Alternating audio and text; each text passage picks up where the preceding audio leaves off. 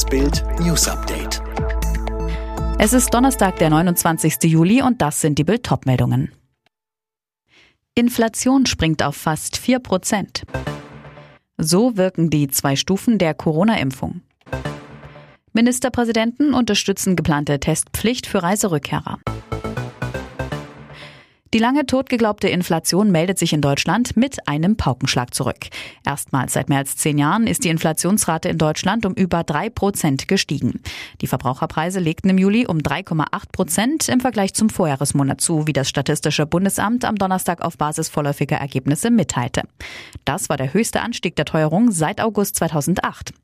Im Vergleich zum Vormonat stiegen die Preise demnach um 0,9 Prozent. Besonders die Kosten für Energie, also etwa für Sprit und Heizöl, schossen in die Höhe um 11,6 Prozent. Nahrungsmittel kosten auf Jahressicht 4,3 Prozent mehr. Verantwortlich für den hohen Anstieg im Juli ist laut Bundesamt aber auch ein Basiseffekt, der auf die Corona-bedingte Senkung der Mehrwertsteuersätze im Juli 2020 zurückzuführen ist. Seit Januar 2021 befinden sich die Mehrwertsteuersätze für fast alle Waren und Dienstleistungen wieder auf dem vorherigen Niveau. Genauere Zahlen zur Teuerung einzelner Produkte veröffentlicht das Statistische Bundesamt Mitte des Monats. Doppelt hält besser. Für einen vollen Immunschutz gegen eine Erkrankung am Coronavirus sind bis auf wenige Ausnahmen zwei Piekse mit den mRNA-Impfstoffen von BioNTech und Moderna nötig. Aber warum ist das eigentlich so? Was passiert im Körper nach der ersten Impfung? Was nach der zweiten?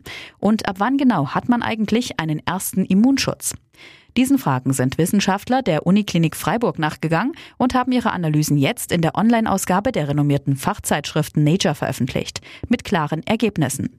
T-Zellen schützen bereits nach zehn Tagen nach der ersten Impfung vor schweren Verläufen.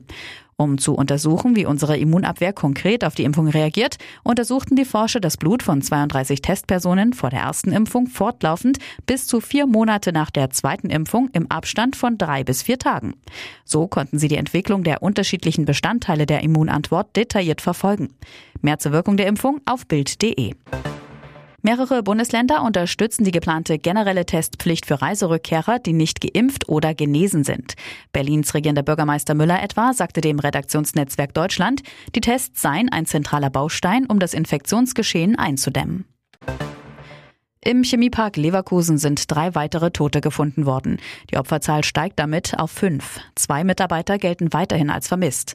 Experten der Polizei versuchen unterdessen herauszufinden, wie es zu der Explosion eines Lösungsmitteltanks kommen konnte. Die Lage am Arbeitsmarkt verbessert sich. Laut Bundesagentur für Arbeit ist die Zahl der Arbeitslosen im Juli um 24.000 auf 2,59 Millionen zurückgegangen. Ein Grund dafür sind die gelockerten Corona-Maßnahmen. Und Judo-Weltmeisterin Anna-Maria Wagner sorgt für die nächste deutsche Bronzemedaille bei den Olympischen Spielen. In der Halbschwergewichtsklasse setzte sie sich gegen Kalima Antomaci aus Kuba durch.